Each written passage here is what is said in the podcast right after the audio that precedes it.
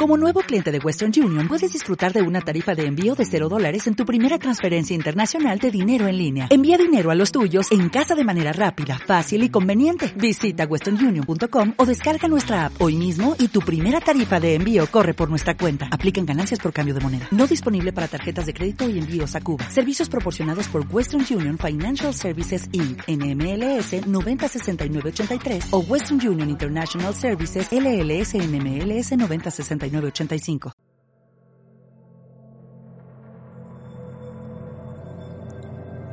Esta noche nos llega un murmullo arrastrado desde una tierra brumosa, una tierra de pesadillas, un lugar donde se hacen realidad las leyendas aterradoras, donde los más perversos instintos se apoderan de sus habitantes, los deforman, los someten y terminan convirtiéndolos en los monstruos de las terroríficas historias que hielan nuestra sangre. A este lugar lo llaman las marismas esmeralda. Las marismas esmeralda son una enorme extensión de terreno hundido allí donde convergen la desembocadura de dos ríos a un mar tropical de aguas color esmeralda que le dan nombre. Pero por muy bonito que sea el color del mar que baña sus costas, las marismas esmeralda son kilómetros de cenagales infectados de reptiles, insectos y alimañas. Una extensión de terreno inmensa que se pierde, incluso a vista de pájaro, en el horizonte. Está conformada por miles de laberínticos caminos de tierra rodeados de agua pútrida y maloliente, donde todo el año el calor y la humedad se pegan a tu piel con la misma fuerza que las sanguijuelas que lo habitan. El aire, cargado de olores nauseabundos, al respirarlo, parece alcanzar la densidad del engrudo mientras intentas tragar cada bocanada. En aquel horrendo paraje escupido al mundo solo con la intención de dar cobijo a toda clase de inmundas formas de vida carroñeras, se encuentra una ciudad llamada Mórtico, la cual se ancla, pegada a la costa, en una de las mayores extensiones de tierra firme dentro de aquellos humedales. Aparte de ese núcleo de población, salpica en el resto de la abominable zona un centenar de granjas que explotan la industria de las pieles de reptiles y todo ello conforma una población aislada y endogámica, donde la oscuridad más abyecta del ser humano, como una infecciosa enfermedad, ha ido extendiéndose por cada uno de sus húmedos rincones. Una única carretera conecta el pueblo con el exterior, convirtiéndose en el camino a la perdición de aquellos pobres viajeros que por alguna extraña razón cometen el error de adentrarse en las marismas Esmeralda. Y es en esa vieja carretera, poco transitada, donde comienza nuestra deliciosa pesadilla. Es sobre el castigado y agrietado asfalto de esa ruta, la 221, donde, a media tarde, cuando el sol comienza a pintarse con el color del fuego, y los mosquitos forman una nube de apetito insaciable, se encuentra una silueta masculina, junto a su coche, de rodillas, intentando cambiar una rueda. Seguramente habrá llamado al seguro para que envíen asistencia, pero hasta aquel lugar tardan demasiado como para no decidir cambiar uno mismo el neumático. Las mangas de la camisa blanca ya tiznadas de negro, están remangadas. El cuello, desabrochado. La espalda y las axilas empapadas se pegan a su piel igual que el polvo se pega a su frente, por la que no cesan de resbalar molestas gotas de sudor que terminan bebidas por el pavimento. Atravesando la línea del horizonte, aparece una furgoneta a contraluz, casi imposible de distinguir. Va creciendo mientras se acerca muy lentamente hasta detenerse, quedando ambos vehículos a la misma altura, pero en lados opuestos de la carretera. ¿Necesita usted ayuda? Se escucha desde el interior de una camioneta roja, vieja y destartalada. Pues, para serle sincero, no me vendría mal. Esta llave no ajusta muy bien y, y no puedo sacar la rueda. No se preocupe. Atrás, en la camioneta, seguro que llevo alguna que se ajusta. Aquí, por esta zona, hay que estar preparado para todo. Las grúas o no vienen o se pierden por estos malditos caminos. Déjeme que la busque. Gracias, me hace usted un gran favor. No quisiera pasar la noche aquí. Uf, pues a estas horas y a punto de anochecer, le recomiendo que vaya a Mórtico a pasar la noche y no se aventure por esta carretera a oscuras si no quiere terminar en el fondo del pantano. Puedo llevarla a un hotel decente. Se lo agradezco, pero me esperan mañana por la mañana en una reunión y ya me he entretenido y desviado bastante por tener que respostar. Con su ayuda para cambiar la rueda y poder seguir es más que suficiente. Como quiera, no diga que no se lo advertí. Y mientras terminaba la frase, aquel hombre de ya avanzada edad, barba y pelo de un color gris parduzco, largo, enmarañado, irasiento, vestido con una camiseta azul cubierta con infinidad de manchas de aceite, unos pantalones vaqueros de los que era casi imposible adivinar su color original y botas de trabajo marrones bajo de su furgoneta. Se puso unas gafas de vista que llevaba colgando al cuello y fue a la parte trasera de la furgoneta. Se oía ruido mientras rebuscaba. En lo que se adivinaba debía ser un montón de chatarra, hasta que exclamó Aquí está la maldita llave. El viajero, que seguía de rodillas, cejó en su pelea con la llave desgastada. Sacó un pañuelo de los pantalones de su ya no tan impecable traje y secó el sudor de su frente al tiempo que veía la sombra de su amable benefactor acercarse. Se volvió, justo a tiempo para ver cómo aquel anciano, en efecto, estaba detrás suya con la llave correcta. Pero apenas tuvo tiempo de asimilar que la llave, alzada en alto y sujeta con ambas manos, iba a descender brutalmente hasta chocar con su cabeza, dejándole inconsciente. A Daniel, aquel anciano desdentado, le costó un rato cargar al desconocido en la furgoneta. Sus fuerzas ya no eran las mismas que cuando era joven, pero su necesidad, ahora, era mayor. Una vez la carga estaba asegurada y cubierta con una lona, se sentó en su asiento. Encendió un cigarro de los que llevaba ya liados en su guantera.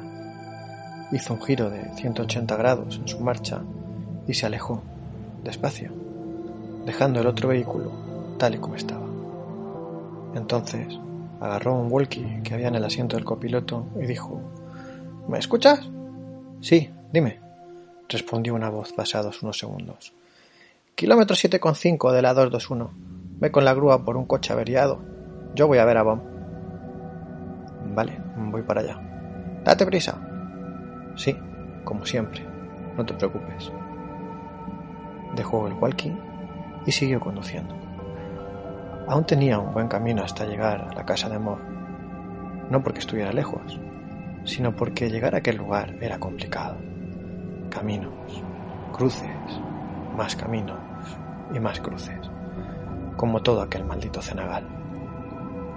Se había asegurado de que el pobre infeliz siguiera vivo. Muerto no valía nada. Y aunque no era una de las piezas preferidas de Mob, por aquella pagaría un precio decente. Y si no, tendría que conformarse con lo que le dieran. La vieja camioneta roja llegó a su destino, estando su conductor aún dándole vueltas a cuánto le pagaría por aquella presa y de dónde coño sacaba aquel jodido loco su dinero. Detuvo el coche, hizo sonar el claxon un par de veces, como de costumbre, lo dejó en marcha y con las luces puestas y se bajó. Sabía de sobra que nadie saldría a recibirle. El desdichado paquete seguía inconsciente, pero para evitar indeseables complicaciones, Daniel lo había atado fuertemente de pies y manos, además de amordazarlo, y de cubrirle la cabeza con una capucha de tela. Lo sacó de la camioneta de un tirón. Creyó que se despertaría con el golpe que recibió al caer contra el suelo, pero no fue así. Luego, arrastró penosamente la plomiza carga a través del polvoriento suelo del porche hasta una trampilla en el suelo. La abrió y lanzó por un oscuro agujero al viajero, firmando, con ese último empujón, el macabro destino que le esperaba. Con una mueca de hastío, dejó caer el desvencijado portón de madera sobre aquella entrada hacia un infierno que ni él mismo imaginaba. Entonces arrastró sus viejos pies, con temor, hacia la casa, hacia Mo. Conforme iba acercándose a la entrada, no podía evitar que se apoderara de él una extraña sensación, mezcla de asco y temor. Mob era una persona, o más bien un ser, horrendo.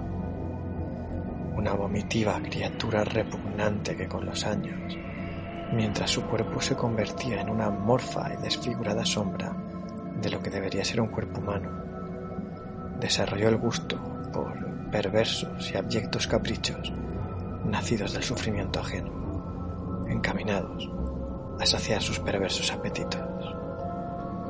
¿Quién sabe si causa o consecuencia la una de la otra ambas evoluciones, la física y la sádica, habían comenzado a temprana edad y lejos de cesar con los años, aumentaban exponencialmente. Una vez subidos los tres peldaños que separaban la puerta de la entrada del suelo, y antes de poner una mano en el pomo de la puerta, Daniel gritó, Mob, soy Daniel. He venido a dejarte un paquete. Voy a entrar, ¿de acuerdo? Sabía que no tendría respuesta, y sabía que la puerta estaría abierta. Pero también sabía que nadie entra en casa de Mob sin avisar. Giró el redondo picaporte plateado de la puerta de madera, de la cual la pintura blanca y azul ya empezaban a desprenderse, y mientras la abría, poco a poco, ésta soltó un pequeño y agudo gruñido. Repitió en voz alta el nombre del dueño de la casa una vez más, y esta vez no pudo evitar que se le quebrase la voz.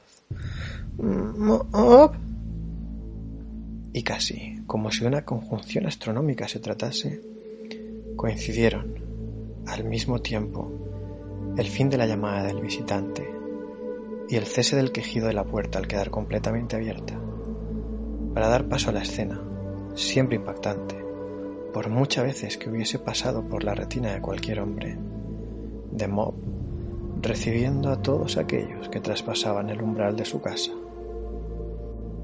El salón era amplio.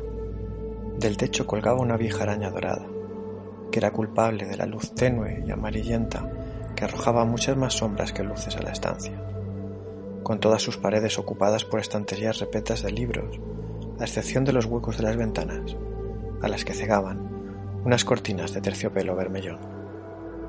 El suelo, enmoquetado, recogía la suciedad y manchas desde hacía décadas era ya imposible acertar su color. Y sobre un mueblecito, de espaldas a la puerta, un viejo televisor a todo volumen. Pero sobre todo, lo que uno notaba al traspasar aquella entrada era el olor.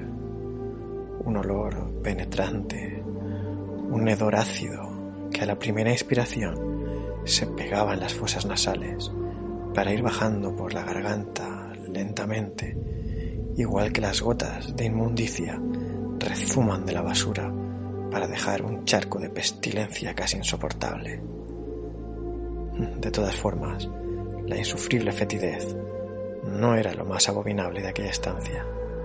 Sin lugar a dudas, la visión de Mo era tan impactante que eclipsaba cualquier otra cosa. Al fondo de la estancia, una vieja cama y sobre el húmedo colchón, medio recostados, los casi 300 kilos de la mórbida masa de maldad que conformaban el deforme cuerpo de Mob. Pero no era aquel descomunal sobrepeso el causante de la sensación de deformidad, sino la desproporción de sus partes. Los pies, descalzos, sobre la cama, demasiado grandes incluso para un hombre de su tamaño. Casi engullían a unos diminutos dedos, de los cuales asomaban unas amarillentas uñas tan largas como ellos. La suciedad pegada a las plantas de los pies ennegrecía una piel rosada que adquiría unos tonos morados por las piernas a consecuencia de las venas hinchadas que las recorrían. No era difícil advertir ese detalle, otras cosas, debido a que por el cuerpo de Mob no crecía ni un solo pelo en ninguna parte. Esa ausencia de cabello hacía aún más siniestra una diminuta cabeza, redonda, que servía de lienzo para un rostro que era el claro reflejo de la maldad que habitaba en su interior. Sus orejas eran pequeñas y separadas del rostro. Tenía dos grandes e inquisitivos ojos azules con un vidrioso y amarillento cristalino. La nariz, fina y larga, se encorvaba mirando hacia una terrorífica boca. Unos labios gordos, carnosos, rojos y enormes enmarcaban aquel diabólico agujero lleno de extraños dientes. Unas piezas dentales ennegrecidas, grandes y alargadas, con una forma puntiaguda imposible de adivinar si era consecuencia de una macabra coincidencia del destino, de múltiples roturas, o de una mano demente que tal vez, con una lima, fue lenta y dolorosamente dándoles esa forma guiada por un infernal propósito. Las reducidas dimensiones del cráneo resaltaban mucho más al verlo incrustado en un corto y ancho cuello, rodeado por multitud de pliegues entre los que se enterraba una mezcloranza de sudor, suciedad y restos de todo tipo, creando una suerte de pasta oscura que una vez obstruía los canales en los que tenía su origen, goteaba hacia el pecho. Un pecho que acogía unas glándulas mamarias hiperdesarrolladas, que caían hasta juntarse con la barriga enferma flatulenta e inflamada de aquella monstruosa aberración de la naturaleza, tan solo cubierta por una ropa interior empapada en la mugre que rezumaba su piel cubierta de pústulas. Y para culminar la dantesca visión, un par de brazos largos y musculosos que sostenían una escopeta permanentemente cargada. Espero que me traigas algo bueno esta vez, porque tu último paquete era una mierda. No merecía ni la mitad de lo que te pagué. Tranquilo, Mo. Este es mejor. No es de tus preferidos, pero seguro que te gustará. ¿Lo has dejado en su sitio? Sí. Vale. Aquella enorme gran inmundicia se levantó de la cama con relativa y sorprendente facilidad.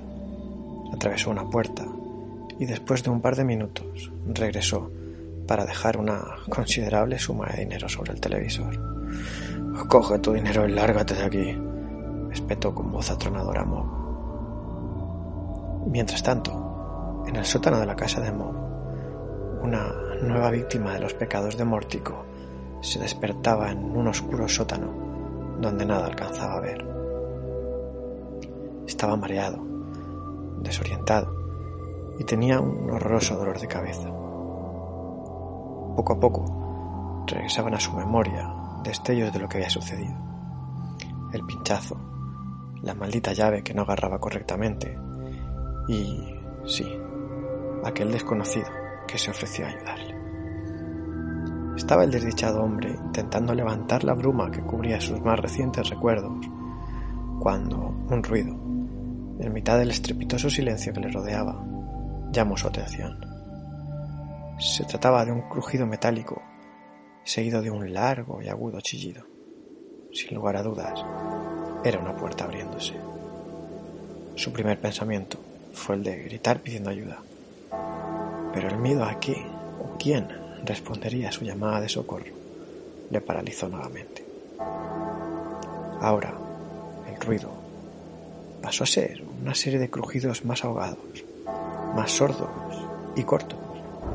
Ahora parecía que se trataba de escalones de madera quejándose lastimosamente al ser pisados. El visitante se movía con lentitud, bajaba los escalones despacio, como si le costase. Cuando ese sonido cesó, otro nuevo apareció. Pasos arrastrados que se acercaban a él. De repente, un chasquido, un ruido eléctrico. Se habían encendido las luces. Y aunque desde dentro de su capucha no podía ver, la claridad de afuera se filtraba lo suficiente como para adivinar que en el exterior se había hecho la luz. Los pasos retomaron su camino y se acercaron más y más hasta detenerse a su lado. Habría intentado decir algo pese a la mordaza, pero cuando reunió el valor y las fuerzas necesarias como para emitir alguna palabra, se fueron en un grito ahogado tras una fuerte patada en el estómago.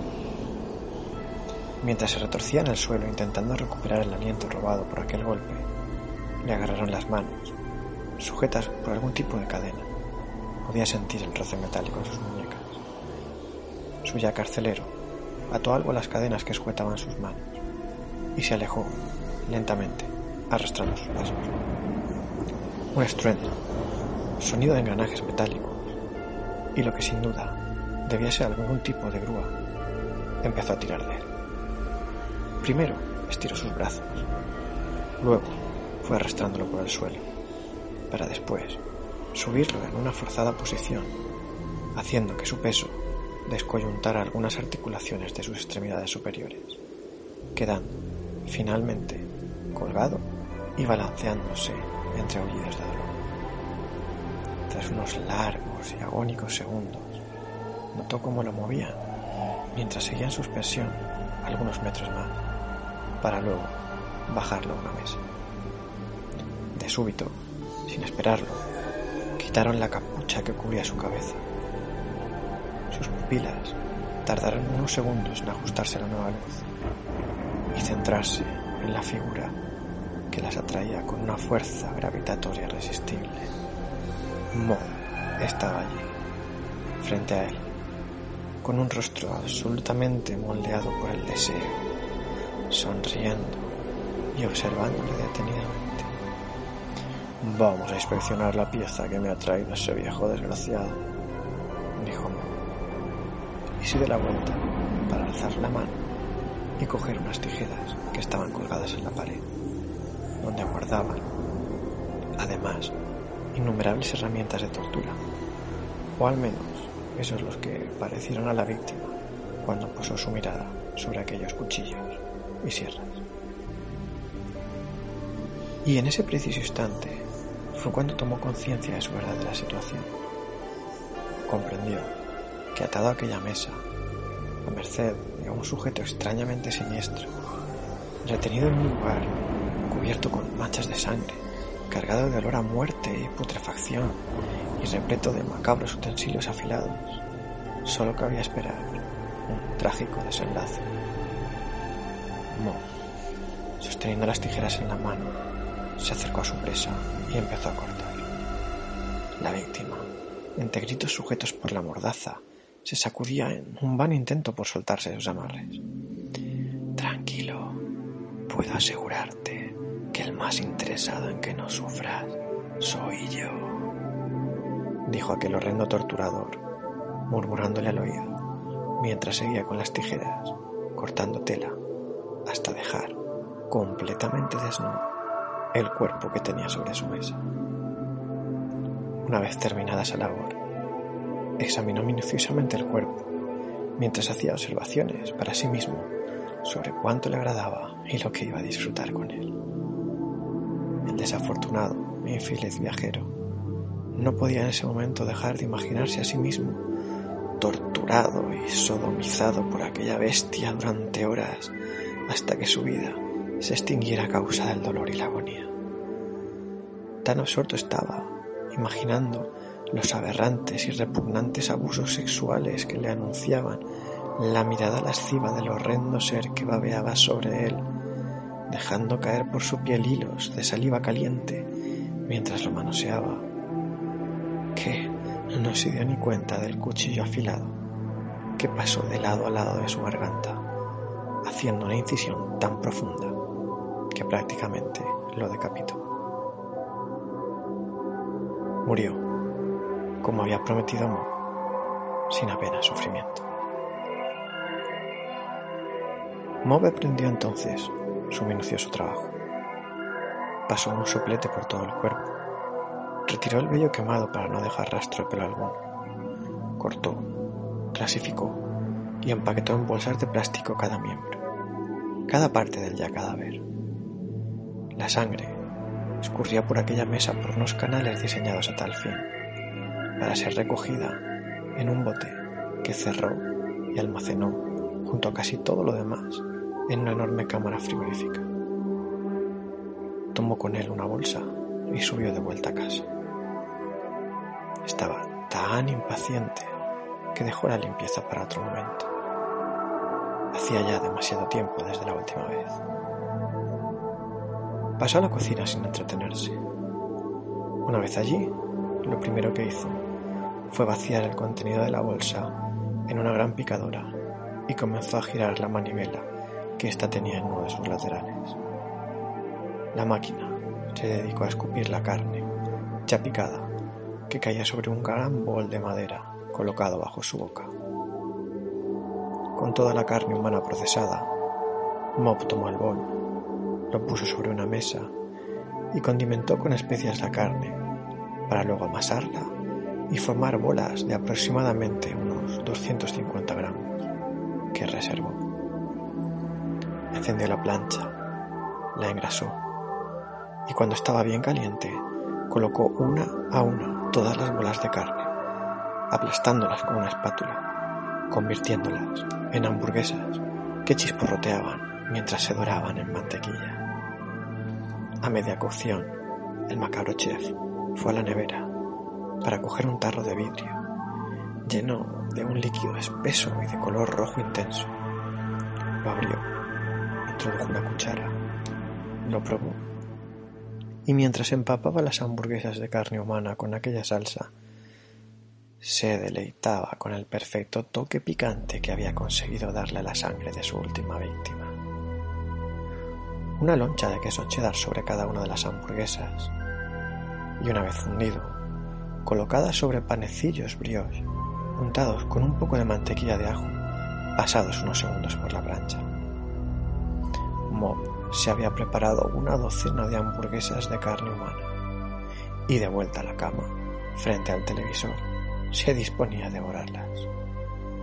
Las engullía casi de un bocado apretándolas contra su boca para que entrase la mayor cantidad de comida posible en cada mordisco, lo que hacía que la salsa chorrease por su boca, que se deslizara por los pliegues de su cuello y terminara, junto con las migas de pan y los pequeños trozos de carne que se desprendían, llenando su pecho de desperdicio. Comía con avaricia, con una insana y demente glotonería, fruto de su adicción no solo al sabor de la carne humana, sino también al de la muerte. Y así, hincando sus pérfidos dientes en lo que en otra hora había sido un ser humano, comió y engulló salvajemente hasta quedar en un estado somnoliento y de semi-inconsciencia, con una malévola sonrisa sucia de restos de carne y salsa, habiendo saciado un día más su inmensa, infinita y repugnante.